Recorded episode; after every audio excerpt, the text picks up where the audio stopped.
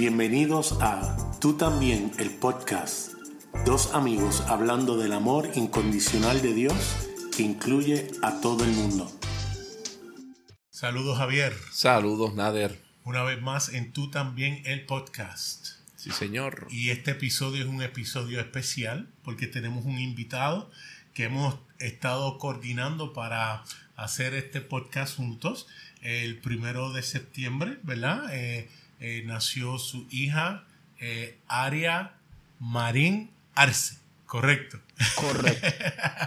y pues eh, teníamos pautado hacerlo antes, pero pues la nueva añadición a su familia. Él es el creador de Conciencia Podcast y también él tiene un grupo en WhatsApp y él el grupo es de podcasters cristianos en español. Tenemos con nosotros a Andrés Marín Solís. Saludos Andrés. Hola muchachos, muchísimas gracias Nader y Javier por la invitación. Para mí es un placer estar con ustedes. Eh, tú también, la verdad es que ah, me gusta mucho. Eh, admiro muchísimo los temas que ustedes tocan, del modo que los tocan.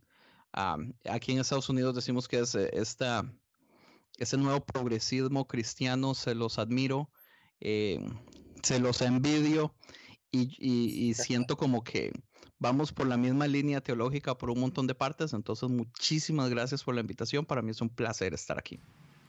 Ah, muchas gracias. Bienvenido. El, honor y el placer es nuestro, de verdad que sí. Eso es. Eh, cuando nosotros empezamos a hacer podcast, honestamente pensábamos que no había eh, personas en español que hablaran este mensaje, porque al igual que tú, nosotros hemos estado siendo influenciados por Brian Zan, Brent Jersak, eh, Richard Rohr, y de momento Javier me dice, mira, hay alguien de Sudamérica que se contactó con nosotros, que dice que...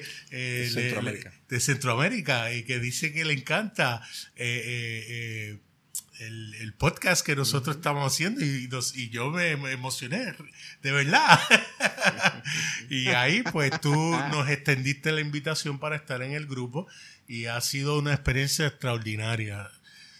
Eh, te quiero preguntar, ¿cómo nació la idea eh, de agrupar podcasters en español, Andrés? Bueno, es, es una historia muy larga. Básicamente eh, todo empieza con conciencia eh, mis amigos y yo creamos conciencia por casi exactamente lo mismo, eh, creo yo que a muchos podcasters les ha sucedido, que es que eh, en español no encontrábamos las temáticas que son muy populares en inglés. Entonces nosotros fuimos muy, muy influenciados por Bad Christian, por The Liturgies, por Ask Science Mike y ese tipo de podcasts que son un poquito progresivos también eh, pero que eran conversacionales, tocando temas difíciles que nadie quiere hablar. Eh, yo me doy cuenta que uno de los problemas con el podcasting en español es que la gente no conoce el podcast, no sabe qué es un podcast. Entonces yo decía, qué difícil es estar promoviendo conciencia cuando la gente ni siquiera sabe qué es un podcast. Entonces, ¿cómo puedo lograr yo hacer una imagen nueva donde lo que hago promoción es al podcasting en vez de mi podcast, pero viniendo de conocer muchos podcastings no, eh, podcasters no cristianos como gente del grupo de la Unión Podcastera, entonces a mí se me ocurrió hacer algo parecido, pero con podcasters en cristianos relativamente. De ahí sale la idea de hacer eh, la página de Facebook, la página de Instagram y la página de Twitter para promover podcast cristianos, pero al mismo tiempo también promover qué es la idea del podcast. Y mientras empiezo a hacer eso, empiezo a darme cuenta que básicamente 2019 es el año del podcasting, porque cuando hace dos años yo conocí apenas como unos 15 podcasts en español cristianos, en el 2019, que abro la página como en marzo, me doy cuenta que ese mismo año, todos en el 2019 habían salido casi 50 podcast. que todos, todos empezaron este año. Entonces yo dije, qué interesante, si yo, no hubiera, si yo hubiera hecho esto hace unos dos años, no sé cómo hubiera sucedido porque no habíamos tantos. Pero ahorita eh, empiezo a oír de podcasters y podcasters y me empiezan a escribir y yo tengo uno y aquí y allá y empiezo yo a hablar siempre con ellos por separado y me hice muy amigo de Isaac Mendoza del podcast Sarsa 33 y él fue el que me dio la idea porque no haces un grupo en WhatsApp donde estemos todos y compartimos todos y nos conocemos todos y podemos hacer colaboraciones y nos conectamos. Lo que yo nunca pensé era que el grupo se iba a hacer el relajo que se hizo, ¿verdad? Pero ese relajo en, en sí a mí me gusta porque yo digo, o sea, somos como una familia. La verdad es que nos, nos queremos, nos preocupamos por los demás. Eh, a mí honestamente me encanta. Y gracias a Isaac Mendoza. Ciertamente es una comunidad muy bonita y admiro el hecho precisamente de que ahí tú promocionas de todas las líneas eh, teológicas que independientemente eh, estén de acuerdo con lo que eh, piensas o no estés de acuerdo, lo promocionas por igual y eso de verdad que lo admiro de ti Andrés porque por lo menos de donde nosotros no salí, nosotros salimos era precisamente excluyente. Si tú no piensas igual que nosotros, eh, ¿sabes? Ni, te acerques por aquí que no, no, hay plataforma para ti. Y sin embargo, tú has tenido eh, ese, ese corazón de, ¿sabes qué? Hay un, hay un mensaje y una palabra para todos. Y, de verdad que es extraordinario eso que tú haces. Yo quisiera preguntarte, Andrés, que me... dime. Me gustaría saber un poco sobre tu persona, eh, de dónde eres, hace cuánto que vives en Los Ángeles, eh, la familia y tu experiencia. ¿Cómo ha sido tu experiencia con Dios que te ha traído hasta aquí, hasta ahora? Claro, con muchísimo gusto. Bueno, yo soy de Costa Rica. Eh, viví en Costa Rica mis primeros 17 años de vida. Después me vine para Estados Unidos porque mi mamá eh, se vino a trabajar en misiones para una iglesia eh, que salió de la Foursquare, pero es independiente, se llama Transform Missions. Y ah, al venirme a Estados Unidos para mí fue una, una muy buena idea venirme a Estados Unidos para poder casarme con mi novia, en este caso. Eh, que éramos novios en Costa Rica, teníamos ya como dos años de estar ah, saliendo y ella es un poquito mayor que yo, yo estaba en el colegio, entonces haciendo matemáticas, si yo me quedaba en Costa Rica, iba a ser como unos 5 o 6 años en poder casarnos, pero aquí en Estados Unidos es más fácil. Entonces yo me vine y año después ella se vino y nos casamos. Estando aquí, eh, pues toda mi vida he estado en iglesias. La verdad es que las iglesias han sido algo importante eh, en mi vida. He tenido varios, ¿cómo se dice? Varios encuentros con la fe que me han hecho salir por un tiempo, pero después vuelvo a regresar. Em, y sí, relativamente ah, mi vida cristiana es vacilón, porque en el grupo me molesta mucho porque como yo, yo siempre me gusta vacilar que yo soy el adversario del grupo, eh, como el Satanás. Usualmente lo que en el grupo siempre me dicen es, Andrés, es que usted ha sido muy maltratado por la iglesia, usted ha tenido malas experiencias y lo vacilón es que en realidad no es así. Yo he tenido excelentes pastores, he tenido excelentes líderes. Lo que sí he tenido son muchísimos, muchísimos amigos que han sido muy maltratados por liderazgos, por iglesias, eh, personas que eran excelentes líderes, que tenían un futuro grandísimo y algo sucede y se alejan y nunca más vuelven. Y muchos de esos amigos ah, en ese momento son ateos, ya no creen en Dios y entonces eso creó en mí, digamos, este, como este cariño hacia la gente que no conoce o a la gente que fue decepcionada o que ya no quiere creer, porque muchísimas veces no es culpa de ellos, muchísimas veces es culpa de nosotros. Entonces, de ahí viene mucho, digamos, conciencia. En nuestros oyentes, una gran cantidad, podría decir que, que tal vez ah, casi llegando a la mitad de nuestros oyentes son no creyentes o ex cristianos o ateos completamente que les gusta el modo que tocamos estos temas, porque tal vez pasaron toda su infancia en las iglesias, pero fueron maltratados o decepcionados o por lo que sea, y ya no están ahí. Yo pienso que es muy común entre nosotros los evangélicos que nos gusta en primer lugar tener siempre las respuestas de todo y en segundo lugar eh, no perder conversaciones o debates y por otro lado ignorar cosas importantes, qué sé yo, de la Biblia o de historias o de la vida real, cómo se maneja en la sociedad.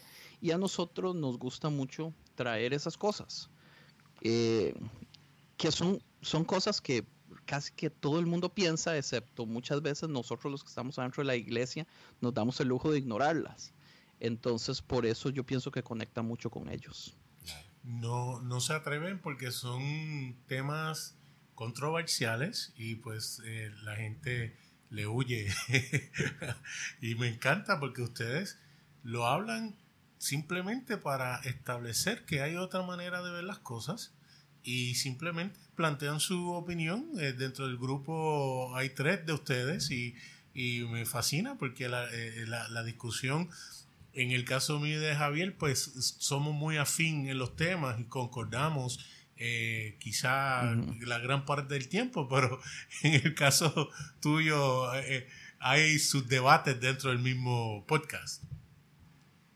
Sí, de hecho, a propósito, yo siento que a propósito, cuando nosotros hicimos el podcast, en los primeros capítulos siempre estábamos de acuerdo también en, la mayoría de puntos. Especialmente Francisco y yo pensamos muy parecidos. Francisco y yo es casi como ustedes, Nader y Javier.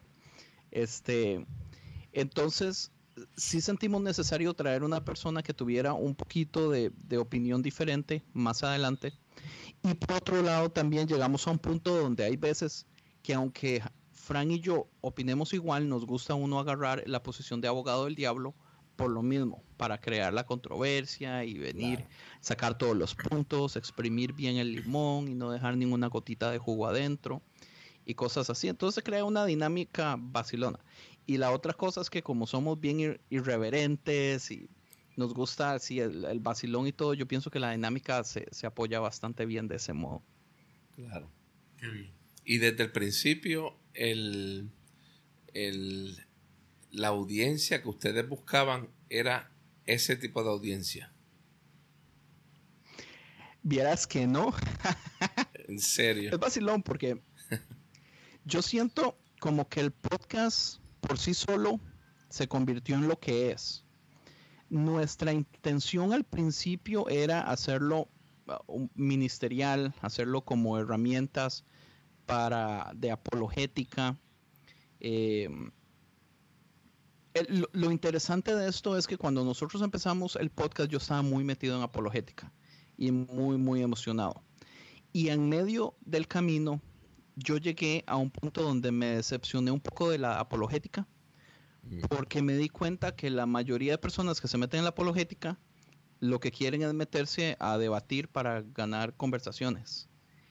Y me vine a dar cuenta así tristemente que usted puede ganar la conversación, pero, pero nada cambia en la persona. Entonces, o podemos, eh, aquí es donde entra, digamos, el amor, que esto es, es mucho de lo que ustedes decían, que muchísimos escritores y podcasters y personas de influencia, Brian McLaren, Brad Jersag y todo eso, realmente han ayudado a esto de ver que, ¿qué prefiero? ¿Ganar un debate o amar a una persona?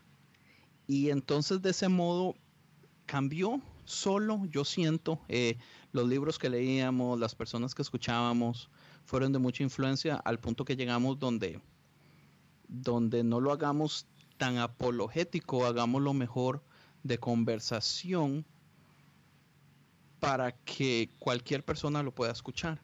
Y también nos dimos, nos costó mucho criticar abiertamente a la, iglesia, a la iglesia o a la institución, porque ese nunca fue nuestro plan desde el principio tampoco.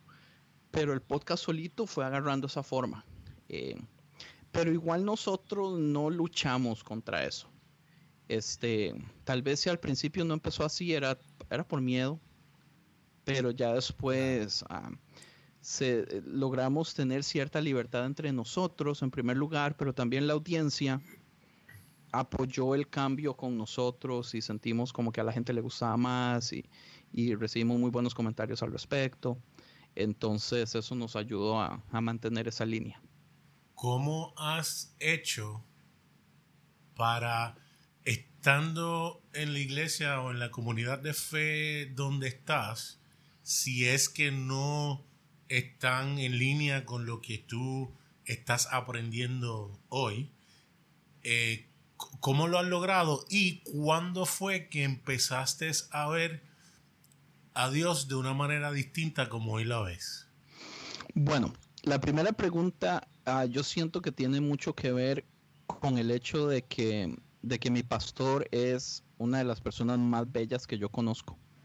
Eh, él y yo teológicamente estamos en lugares muy diferentes, pero eso no quita el, digamos, el cariño que nos tenemos, el respeto que nos tenemos, la relación que tenemos, que es una relación de amistad, ah, no solo con el pastor, pero con la familia pastoral. Eh, entonces él realmente me ha dado una gran libertad de poder hacer esto. Yo desde el principio sí, yo tuve mucho cuidado en, en, en hacerlo 100% independiente, no meter a la gente de la iglesia, no hacer propaganda en cosas de la iglesia. Yo nunca en mi podcast he dicho cuál es mi iglesia, cuál es mi pastor. Eh, yo sé que mi pastor se ha metido en problemas porque ya le han llegado a él a decir como, oiga, estos muchachos son de su iglesia, ¿cierto? Que es el líder de alabanza y a él le ha tocado defenderme. Eh, sí, entre, entre sus amigos pastores y cosas así. Eh, pero, pero él lo ha hecho, gracias a Dios, todavía, digamos, sigo estando en el, en el liderazgo de la alabanza, eh, sigo ayudando en todo lo que puedo en la iglesia. Eh, y sí, personas de la iglesia han escuchado el podcast, ah, se han enojado, le han dicho al pastor y al pastor le toca decir como, como ¿qué, puedo hacer? O sea, hay libertad en este tipo de cosas. Una cosa es ver la teología de Andrés, pero otra cosa es ver el corazón de Andrés. Y dígame si Andrés alguna vez lo ha tratado mal a usted. Y la gente así como, no, bueno, él es buena gente y, todos lo quieren y todo eso. Entonces, le, ha sido difícil al pastor y se lo agradezco, pero hasta la fecha lo ha hecho.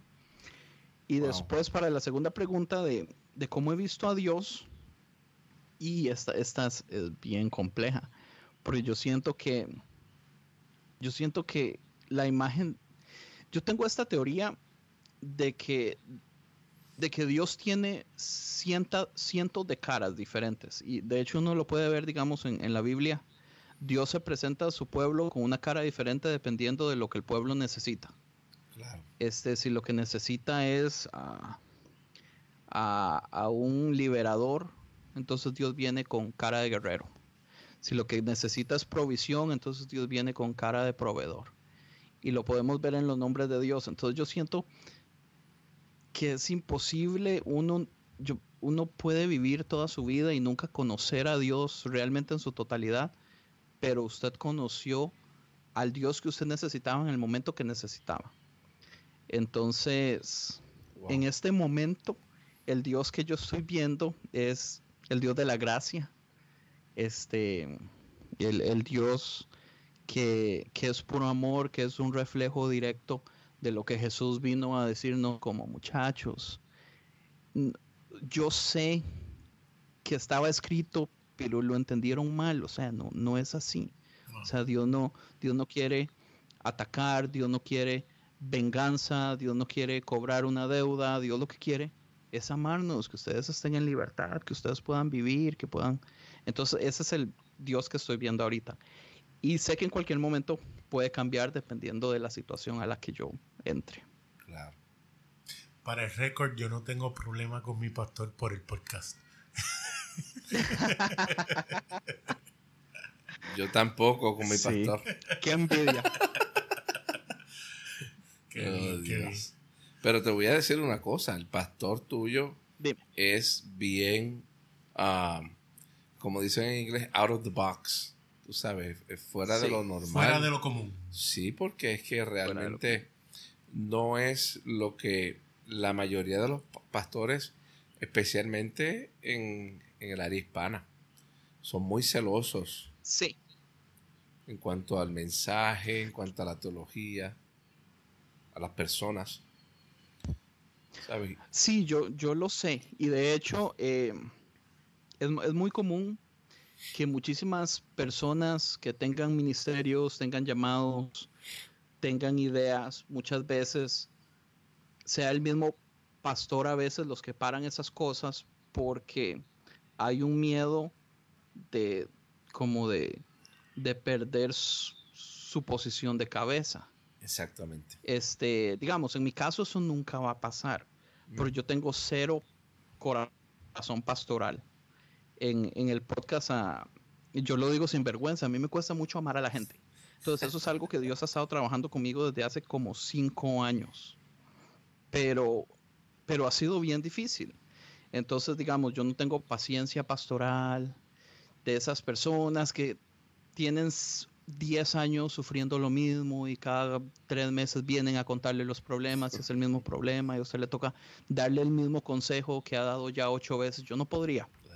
Este, y también, digamos, yo respeto mucho a mis líderes, por ejemplo, digamos, al líder de jóvenes. Eh, yo a veces ayudo con los jóvenes en cosas pero yo intento nunca, digamos, alborotar el panal innecesariamente. Entonces yo no soy de los, en ese caso, digamos, yo no soy así como un adversario como soy en el grupo de WhatsApp. En la iglesia no, digamos, si a mí no me piden mi opinión, yo no la doy. Y es muy probable que todo el mundo sabe que yo tengo una opinión diferente de tal vez lo que se puede estar enseñando. Claro. Pero yo no la ofrezco porque, ¿para qué? por, digamos, ahí entra el ego, digamos, si yo lo que quisiera es ser el disruptivo siempre para llamar la atención, pues lo haría, pero en este caso, pues me interesa, digamos, que los jóvenes respeten a su líder de jóvenes, que los, las personas respeten al pastor y todo eso, entonces a mí no, no me interesa tampoco. Pero sí, mi pastor es una cosa especial y yo la verdad es que no puedo agradecerle a Dios más ah, de lo que lo hago en este momento.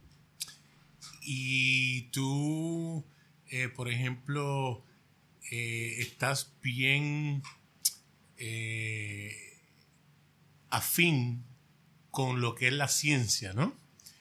¿Cómo haces en, ese, en, esa dinámica cuando tienes esas dos pendientes frente a ti?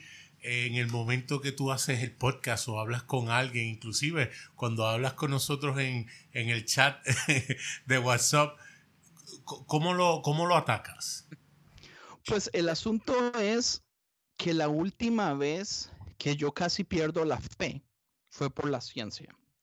Eh, la primera vez que yo casi pierdo la fe fue como a mis 14 años y fue porque yo entré en este espíritu de punk en Costa Rica. Entonces empecé a cuestionar ah, por qué me, me, gustaba el fútbol, por qué era cristiano, por qué escuchaba la música que escuchaba. Entonces empecé a, traer esta realidad de quién soy y quién la sociedad me ha hecho ser. Y yo cambié mucho y llegué de nuevo al cristianismo por eso. La segunda vez que casi pierdo la fe fue por ciencia, porque yo me di cuenta que empecé a amar la ciencia y empecé a leer de ciencia y ciencia y ciencia y cuando uno lee ciencia y, usted tiene toda su vida estar escuchando la Biblia, es imposible no ver los conflictos inmediatamente. Gracias a Dios había una organización que se llama Reasons to Believe, entre otras, esa es la más importante, también estaba Biólogos, por un tiempo estuvo el Instituto de del Research, uh, the Institute of uh, Creation Research, y así entonces eran organizaciones cristianas con científicos cristianos que trataban de explicar eh, cómo las dos cosas funcionaban. Yo creo que si Reasons to Believe no hubiera estado eh, disponible en el momento que yo empiezo a ver, a leer tanto de ciencia, yo tal vez hubiera perdido la fe en ese momento. Y la tercera vez que casi pierdo la fe es, es hace poco, ya casi entrando con lo del podcast y fue más con este asunto. Eh, es, es relativamente como cuando usted tiene su primer hijo. No sé si ustedes tienen los dos hijos. Eh, Pastor Javier tiene dos hijos, yo no. Ok. es interesantísimo en el momento que usted tiene un hijo, no darse cuenta como que la teología que a usted le han estado enseñando por años, como que ya no funciona. Porque cuando usted tiene un hijo, ¿cómo es posible que yo vaya a condenar a mi hijo toda la eternidad por simple y sencillamente el no estar de acuerdo conmigo en ciertas cosas? Entonces, mucho tuvo que ver esa teología de, del infierno, del castigo eterno y todo eso. En el lado de la ciencia, pues yo no lo puedo evitar, a mí me fascina la ciencia, entonces eh, invierto mucho tiempo con libros y todo eso, pero la conexión por ese lado me encantó. De hecho, con ciencia, una de las cosas que íbamos a hacer es que lo íbamos a hacer más científico y al final no salió creo porque hay más temas teológicos que científicos, aunque yo usualmente intento meterle en mi podcast un poquito de temática científica, pero sí, pero no lo hemos hecho tanto. Pero a mí me fascina, la verdad, me fascina porque yo lo explicaba una vez en el grupo y yo les decía, hay, hay muchos, por ejemplo, la creación, el Big Bang. Eh, la Biblia dice relativamente que el mundo tiene 6.000 años si usted quiere agarrarla literalmente y hacer la cuenta de las genealogías y todo eso. Pero científicamente estamos a 4.5 billones de años. Y a muchísima gente a veces le molesta, especialmente cristianos, dicen, pero, pero es que cómo puede ser tanto tiempo aquí allá, Dios solamente es poderoso si Dios hizo todo en seis días. Pero yo por dentro digo, sí, podría ser, digamos, si a Dios le gustara usar la magia así como, como abracadabra pero el modo en que lo hizo es más magnífico. O sea, él hizo un universo, de ese universo creó cientos de galaxias. Esas galaxias y estrellas estallan, crean materiales eh, pesados, metales y todo eso. Después de cierto tiempo, una galaxia específica de pura casualidad tiene una cantidad gigantesca de metales pesados y empieza a crear planetas. Nuestro planeta es es una de las cosas más increíbles que existe en el universo. O sea, no existe un planeta con las cualidades del planeta Tierra. No existe un planeta con una luna del tamaño de la luna que tenemos nosotros. Sin la luna no hubiera vida. Si un planeta como Júpiter no hubiera vida. O sea, son, son tantos detalles, o sea, la afinación tiene que ser tan perfecta para que en un pedacito pequeñito de la historia el planeta esté en las condiciones exactas para que ¡pum! pueda haber vida humana. Es increíble. Por eso, digamos, usted puede comprar, qué sé yo, algo que hizo China y que hizo 20 millones a un dólar, o usted puede comprar algo hecho a mano que solamente hay 100 o 150 y es muchísimo más caro. Porque la verdad es que el tiempo y el trabajo que se le invierte a algo en este momento en nuestra realidad tiene valor. Entonces, por eso, digamos, para mí tiene más peso un Dios que pasó por todo este proceso para llegar a donde estemos que el Dios mágico del abracadabra que creó todo de un día para otro. Entonces son cosas así como que, que la gente nunca lo ha visto de ese modo. Entonces, yo pienso que por eso se pierde mucho como, como que cambia mucho el, ¿cómo le explico? Como el amor que Dios tiene para hacer todas sus obras para llegar a, nosotros. Eh, no sé, es, es, bello. si te entiendo correctamente, entonces, la misma ciencia que en un momento determinado te alejó de esa relación con Dios, ahora la misma ciencia te está dejando ver a Dios de manera distinta y fortalece la fe. Correcto, no me acuerdo cuál científico dijo específicamente eso. Un poco de ciencia muy posiblemente lo aleje a Dios, pero mucha ciencia indiscutiblemente lo va a traer más a él. Wow. Entonces, sí. Y es interesante porque dentro de nuestra perspectiva que estamos en tiempo y espacio, eh, se nos hace difícil ver billones y billones de años, pero para un Dios infinitamente eterno, eh, eso no es nada. Y no, debería eh, reñir con ese Dios de amor que, tiene, que tiene un plan o tuvo un plan desde esa eternidad pasada para cada uno de nosotros. Y eso es maravilloso. Wow. Y de hecho, si el quantum physics, eh, digamos, si el string theory es correcto con respecto a la unificación de la relatividad del quantum physics. Estamos hablando de que los multiversos son realidades. O sea que no solo 13.8 billones de años del nuestro, sino cuántos de todos los millones de universos que existen afuera. Eh, es, es una cosa increíble, es para explotarle a uno el cerebro. Regresamos en breve y continuamos. Andrés, eh, libros que más te han impactado. Uh, qué difícil. o que te han este, dañado positivamente. o, que te han dañado positivamente. me han dañado. Yo pienso, yo pienso que me dañaron pocos. Fue solo como que al puro principio. Este. Reasons to Believe tiene muchísimos libros. Eh, ellos son como cinco o seis científicos, todos con PhDs, todos con ministerios. Eh, todos los libros de ellos, de Fasar Rana, de Hugh Ross, Kenneth Samples, eh, todos esos son fenomenales. Aparte de eso, eh, Rob Bell es, indiscutiblemente tal vez una de las personas más importantes que, que ha traído este movimiento, pienso yo. Pero, ¿qué más? Digamos, Richard Rohr, Brian McLaren, el de The Great Spiritual Migration es una cosa fenomenal.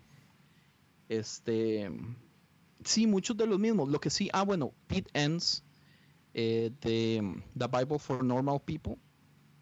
Eh, me he leído dos de sus libros, The Bible Told Me So. Y, ¿cuál es el otro? Oh, y El pecado de las, The Sin of Certainty. Fenomenales. Lo interesante es que hay muchísimos escritores que están viendo, ah, esto es para echarle eh, a lo que es podcasting, muchísimos escritores que están viendo que el proceso de un libro, que es usualmente de año y medio o dos años, puede pasarse a meses con un podcast, están decidiendo hacer mucho podcast y están decidiendo hacer poner mucho material importante en sus podcasts y después de ese material que ya ha sido procesado por el podcast, ya lo pasan a libros. Claro. Por la facilidad de, mandarle el contenido a los oyentes, eh, lo rápido que es el, feedback, recibir comentarios y todo eso.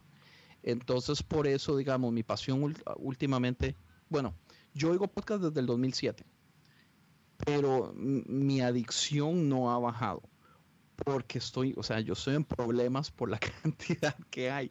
Cada vez personas excelentes están sacando nuevos podcasts y yo digo, pero ya no tengo tiempo con los que tengo y nuevos están saliendo. Entonces, eh, yo siento que yo he sido más influenciado por los podcasts de, muchas de estas personas eh, que por sus libros, porque yo consumo más audio por lo que es mi trabajo. Pero digamos, Peter Enns, eh, los chavalos de The Liturgies, Bad Christian, escucho a Phil Bisher, que es el creador de los Digitals, eh, y a Sky Jetani, eh, que, que, sí, que traen temas modernos, noticias que están sucediendo en la cultura cristiana, cosas del día a día, entonces consumo muchísimo de eso. Yo te quiero hacer dos preguntas, Andrés. Una relacionada a los podcasts y otra relacionada a la institución eclesiástica. La primera, ¿cómo tú ves de aquí a varios años el desarrollo de los podcasts en español? Porque no ha sido tan, tan ah, rápido como en inglés. En inglés lleva muchos años desde finales del siglo pasado ya estaban desarrollándose muchísimos podcasts.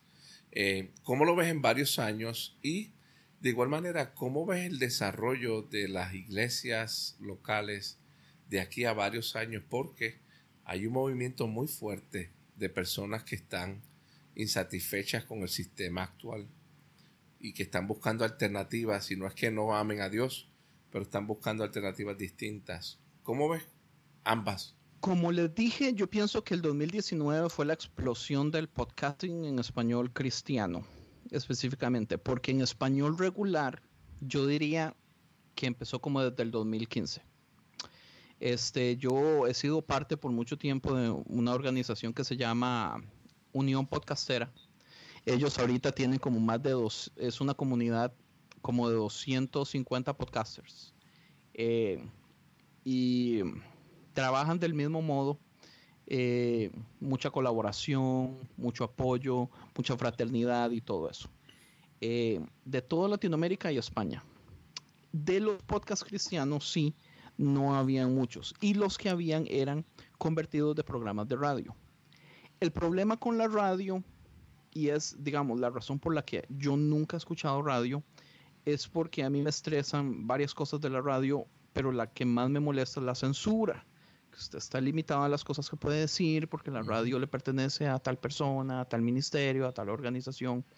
Entonces, no solo en palabras, que conciencia se da el lujo de decir un montón de palabras que para muchos serían un pecado y una herejía, sino teología, o sea, ni siquiera hay libertad de expresar muchas cosas, digamos, como lo que ustedes hicieron ah, y han hecho varias veces, pero eh, como el episodio de las teorías de expiación, ustedes expusieron seis teorías de expiación dijeron la que más le gustaba, dijeron porque esa sí le parecía, porque en radios regulares usted no puede.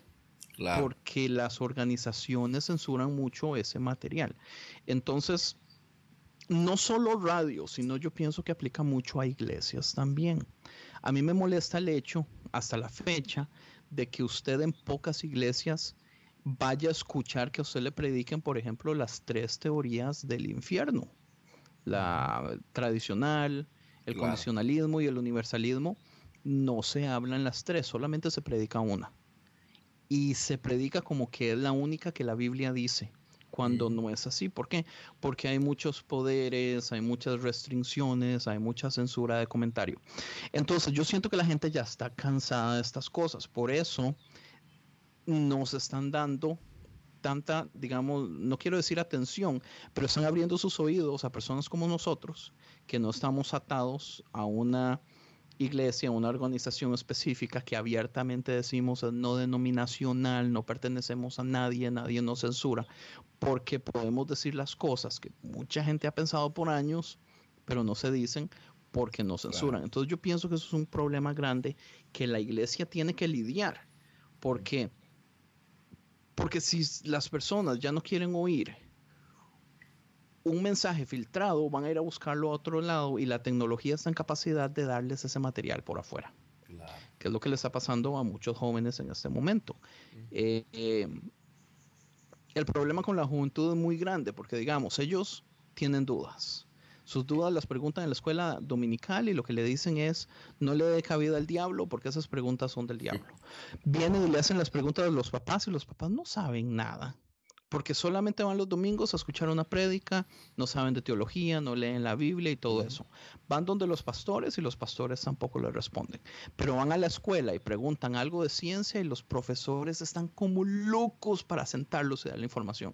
Entonces, por supuesto, los muchachos no quieren estar en la iglesia porque la iglesia no les está dando respuestas, les está dando historias que parecen mitos. Entonces es un, es un gravísimo problema. Eh, esto va a ayudar, digamos, a que el podcasting, eh, en, mi opinión, crezca más. Porque, porque en el momento que la gente, y, yo siento que ya está, está, pasando, yo he escuchado un comentario, un, un amigo de nosotros estaba comentando en el grupo, cómo él siente que por él ser tan joven, pero como él le gusta la teología y lee y busca y lee libros, él siente que el liderazgo de la iglesia de él no lo apoya para nada. Mm. Pero él es un muchacho joven y lo que decide es ir y hacerse un podcast.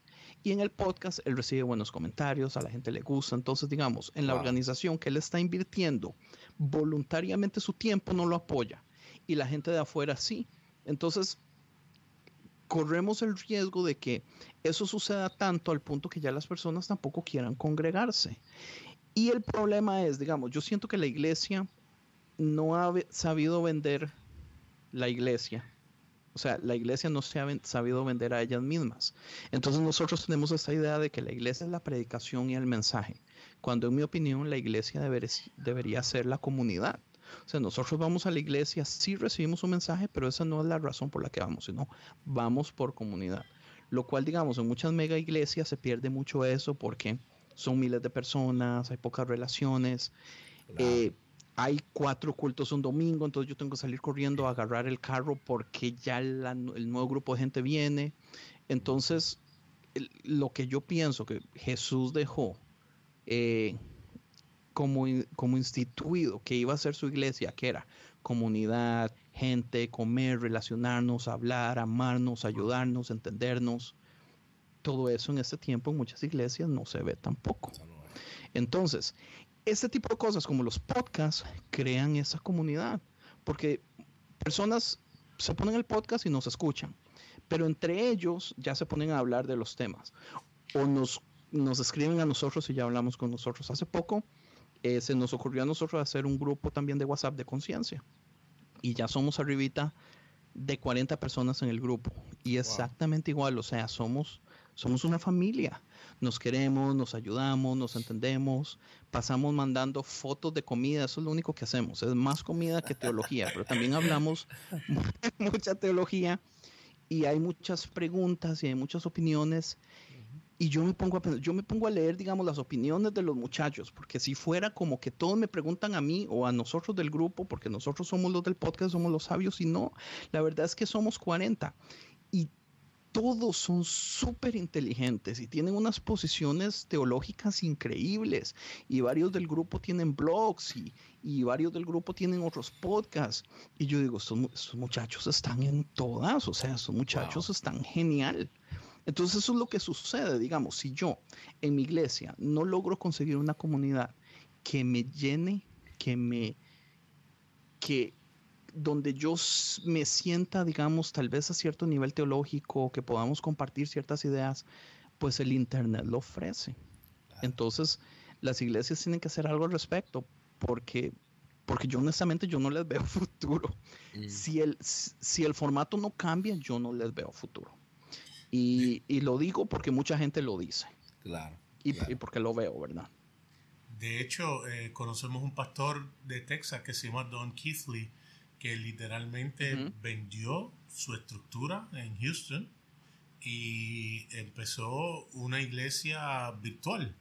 Y la gente le decía que es ah. imposible, que eh, tenía que haber relaciones y contactos y ah, está creciendo cada vez más. Porque la gente, es, aún con que él está en Houston, la gente que está en otros lugares de Estados Unidos, del mundo, se sienten que se le da más atención, aun cuando es a través quizás de una cámara, eh, y más tiempo que, donde ellos iban eh, eh, originalmente. Exacto. Yo tengo en, mi iglesia, mi, iglesia es como tal vez de unas 150 personas, 200 personas. Nosotros tenemos un grupito pequeño que somos como los más compañeros. Pero los muchachos de, eh, la comunidad de conciencia de WhatsApp, tengo mejor relación y mejor comunidad con ellos que con las otras personas de la iglesia, de mi iglesia. Y con el grupo de podcasters cristianos en español también que con las personas de mi iglesia. Y, no solo eso, sino que me están dando una calidad de relación que es, que es, que es más llena, que es más verdadera, eh, que yo a veces siento, digamos, a mí, yo a veces me siento mal, porque yo me siento como tan, como tan odioso, tan egocéntrico, pero hay veces que yo digo, hay gente que no me da mucho a mí. Y yo, yo a veces tengo la necesidad de hablar ciertos temas, de tocar ciertas cosas y tal vez puede sonar súper odioso y repugnante, pero yo sé que a muchas personas les pasa y esas comunidades se encuentran en Internet. Andrés, tú ahorita dijiste que en un momento dado eh, estabas bien apasionado con la apologética y pues lo dejaste precisamente porque podías ganar un argumento posiblemente, pero perder esa amistad o esa relación. Sin embargo, tú utilizas los memes en todas tus redes sociales de una manera espectacular que me fascina. y indudablemente también eh, asumo que tienes la misma reacción cuando utilizas memes que van directo a la yugular. Cuéntame cómo ha sido tu experiencia al utilizar ese, ese medio para comunicarte. Es que eso, eso salió sin planear. Ah, de un momento a otro yo empecé a compartir algo que yo hice cuando me hice el podcast, que al principio lo vi como un error, pero ya después vi que tenía sentido fue que me metí a muchos grupos de cristianos en Facebook para promover el podcast. Lo que yo no sabía es que no hay nada más horrible en este universo que esos grupos cristianos en Facebook, que es puro odio lo que se tira. O sea, es una pelea de teología, de que usted es un ignorante, de que usted es un estúpido, de que usted se va al infierno, de que cómo se lo... Dios mío, o sea, no hay modo para ver el amor de los cristianos que en los grupos cristianos de Facebook. Cuando yo me decepciono de ese modo, pero me doy cuenta también que mucho no cristiano empieza eh, a, a, comunicarse con nosotros que están oyendo el podcast, entonces digo yo, ah, voy a buscar grupos de debates de religión en, en Facebook también. Y es que Facebook tiene miles de miles. Entonces me empiezo a meter y algo que sucede es que en esos debates de religión entre creyentes y ateos. Usualmente los creyentes son los que juegan más sucio el juego, los que ofenden más, los que se enojan más rápido, los que cometen más falacias en sus debates. Y los ateos, aunque sí hay muchos, usualmente los ateos son más centrados, ofenden menos y todo eso. Entonces, conforme pasaba el tiempo, yo decía, qué interesante, yo siento que a mí me caen mejor los ateos en este, este tipo de cosas. Y en esos grupos ellos tiraban muchos memes. Y entonces ah, yo empecé a agarrarlos. Y yo dije, es interesante porque entre ateos, tal vez un meme de esto sea gracioso, pero entre cristianos un meme de esto puede ser ofensivo. Pero nosotros estamos en esta línea en medio donde yo puedo darme el lujo de tirarlo y voy a ver qué sucede. Entonces empecé a tirar y tirar y tirar. Y hay unos que son bien fuertes. Y algo que yo intento hacer es no debatir ninguno. Yo lo que hago es irme al lado de la comedia. Si uno es bien fuerte teológicamente, yo lo que hago es ah, poner un comentario gracioso en vez de venir a explicar por qué teológicamente está incorrecto. Si la gente quiere comentar, si la gente quiere decir, muchísimos mensajes a mí me han dicho, pero yo creía que usted era un podcast cristiano y estos. Y yo sí, somos cristianos, pero hablemos de este meme que usted se molestó tanto, ¿por qué le molesta? Eh, y entonces ya empezamos a hablar y nos hacemos amigos y conversar, porque eso es algo que yo tengo. Si a mí me escriben en Facebook, en Instagram, yo respondo. Este, yo tengo mucha paciencia. Eh, y algo que he aprendido es que un perro que ladra mucho en un grupo, cara a cara, nunca va a ladrar. Entonces a mí me gusta traer estas cosas a lo personal. O sea, usted y yo, aunque usted me ofendió y me dijo lo que sea por un mensaje, bueno, ahora cara a cara, ah, mira, usted es buena gente. Qué extraño. Entonces, de ese modo sí se puede conversar. Y si pues funcionó, yo no sé, a la gente le gusta. Yo siento que los memes es lo que ha hecho que haya traído mucho, mucho, mucha persona a la página de Instagram especialmente. Pero a mí me sorprende la facilidad con la que usted puede explicar una idea compleja con un meme. Es que mm. estos memes, Dios mío, yo, yo siento que son de Dios. sí. Como que Dios estaba esperando. Porque la verdad es que sí, son, son, digamos, cosas que usted en una prédica de 45 minutos podría entender. En 10 segundos viendo un meme, a usted le da la imagen muy completa. Claro. Entonces, ya sea para bien o para mal, la imagen ya está ahí. Usted por lo menos ya entiende la idea central de ahí, pues ya nos expandimos basado en eso. la, nueva parábola. El meme, la nueva parábola. Sí, sí. Qué bien, qué bien. Nosotros estamos tratando de, de promover este hashtag que dice amemen. eh, pero no ha funcionado. Qué Andrés, eh, de verdad, de verdad, cuando empecé a interaccionar contigo, que entré al grupo, vi tu corazón, vi lo que quieres hacer, lo admiro. el hecho de, el hecho de que, de que porque mi pelea con Javier es que yo a través de, mi vida he pensado tampoco de mí y cada vez que tú has puesto, no, eh, Nader, te felicito, o, le dice al otro muchacho, escuchen lo que Nader está diciendo, yo voy a donde Javier, mira, Andrés eh, le, impactó lo que yo escribí, tú sabes, como que incrédulo. Y de verdad que agradezco eso, eh, eh porque... Con mucho gusto. Nada, tú en, en los 20 ¿Cuántos capítulos? 25, 25 horas.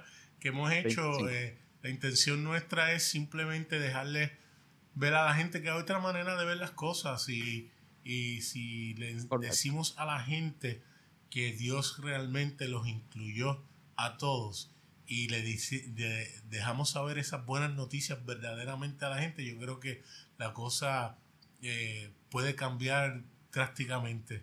Y gracias por hacernos parte de lo que estás haciendo. Eh, por eso quería traerte al podcast, eh, entrevistarte para que la gente supiera también eh, las cosas que estás haciendo. Tú grabas tu podcast no semanal, ¿verdad? No, es que el problema que tenemos es que son muy largos. hemos intentado trabajar al respecto, el tiempo, pero nos hemos dado cuenta que si tratamos de limitar el tiempo, también limitamos el tema. Entonces, mejor lo dejamos fluir. Entonces, mejor grabar una vez al mes relativamente. Dependiendo de qué tan ocupado estoy, si tal vez hay posibilidades de que no podamos grabar, porque como somos cuatro, eh, porque hace poquito metimos a finalmente a una, a una muchacha, a Ivo, que porque ocupamos ah, desesperadamente una opinión femenina eh, y no solo una opinión femenina, sino que Evo ha venido a traer algo fenomenal porque ella tiene experiencia en stand-up comedy.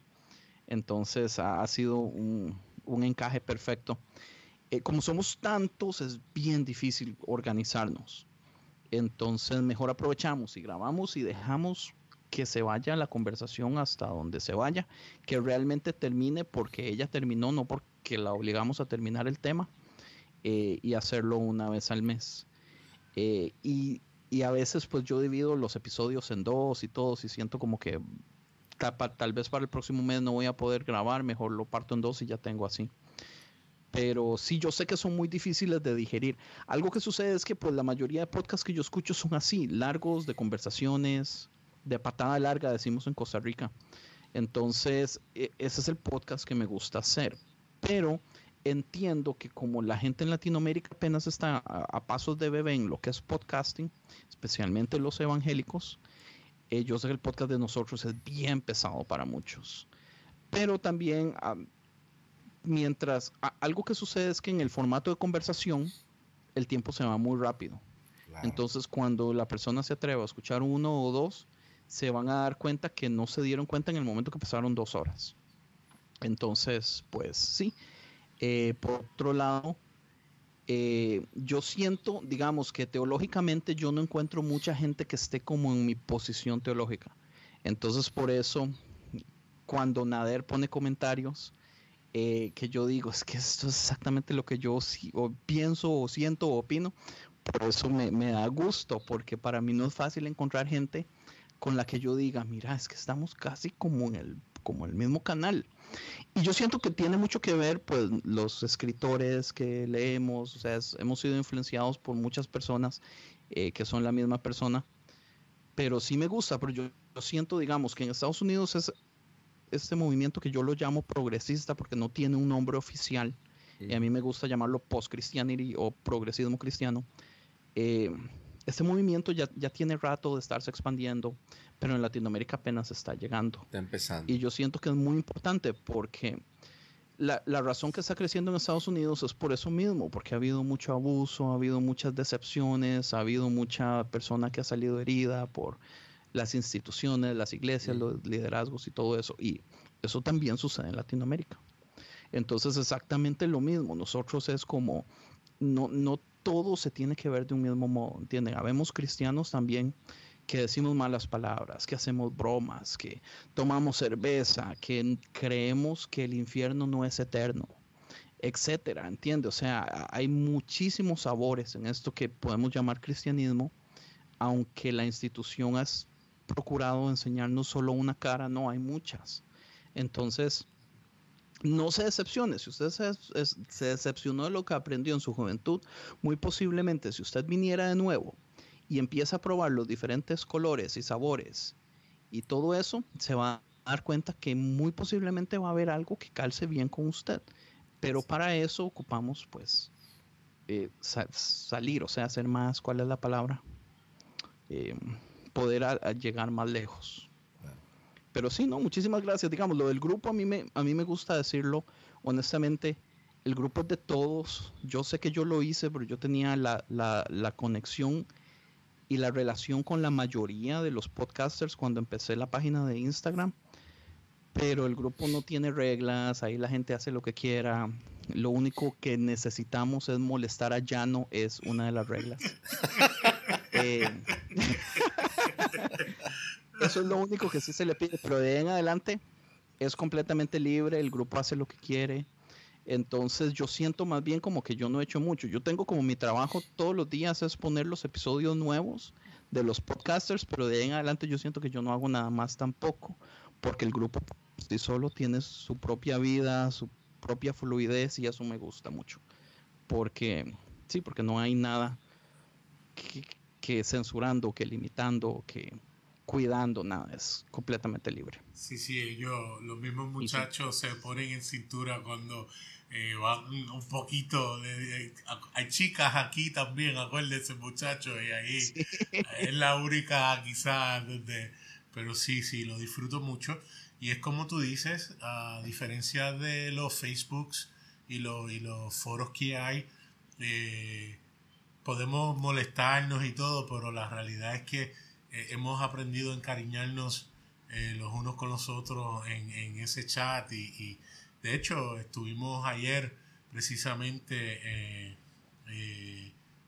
con Geraldo Guerra de Más que Saliva, que, está, pues, vive en Puerto Rico y cuando nos cuenta su experiencia que llegó un año antes de María y lo que pasó con dos eh, niños pequeños, bebés, en brazos, y, y dónde pasó el huracán y la pasión que tiene y el ministerio que está haciendo con los jóvenes, independientemente a lo mejor su teología no sea exactamente la misma que la nuestra, fue extraordinario compartir, eh, nos, los llevamos literalmente en el corazón y, y estamos comunicándonos para grabar y hacer cosas juntos y, colaborar, porque esa es la idea. Yo creo que si nos damos cuenta que es las relaciones, es el amor, es más allá de lo que creemos y, querer estar correcto, yo creo que realmente vamos a hacer el impacto que el Señor siempre, siempre ha, sabido que se puede hacer.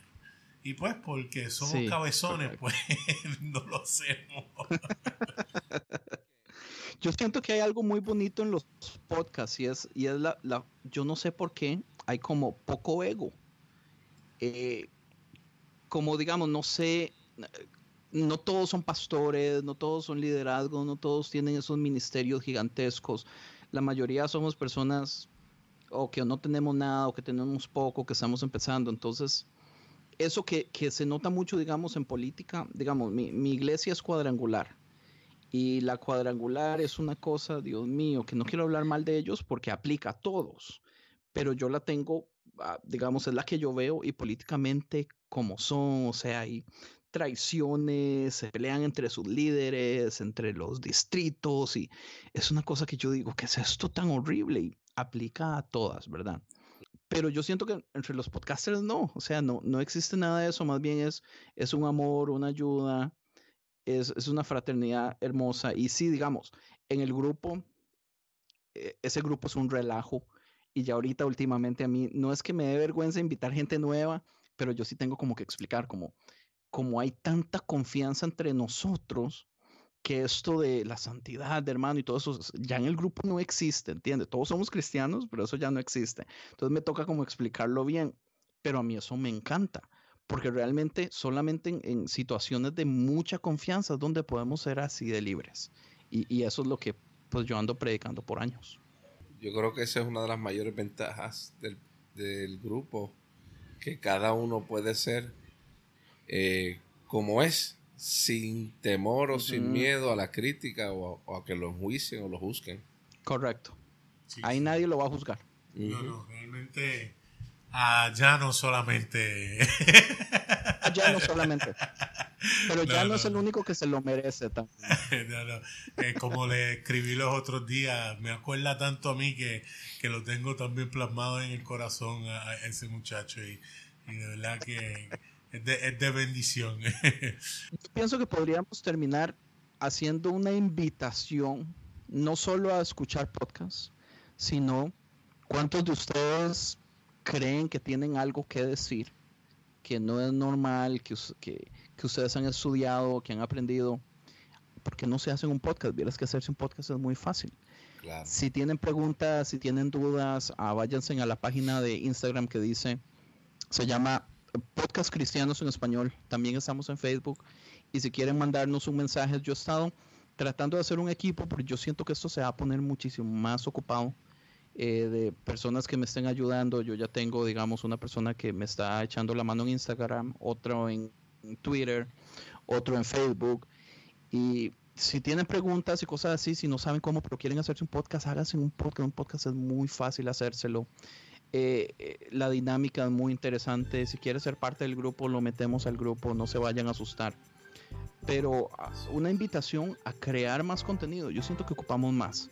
Yo siento que ocupamos más latinoamericanos haciendo contenido, porque yo siento que, aunque sí hay, somos muy pocos a diferencia, digamos, de las personas en Estados Unidos que, todo el mundo escribe cosas y, muchas veces son cosas importantes que nadie ha dicho antes. Entonces yo pienso que deberíamos imitar un poquito eso también nosotros. Nos puedes escuchar a través de Apple Podcast, Google Podcast, Anchor.fm o donde quiera que escuches tus podcasts. También nos pueden escribir a tú también el podcast arroba gmail.com o me consiguen en Facebook Nader Manastra Díaz. O a mí a través de Facebook Javier en él. Hasta, la próxima.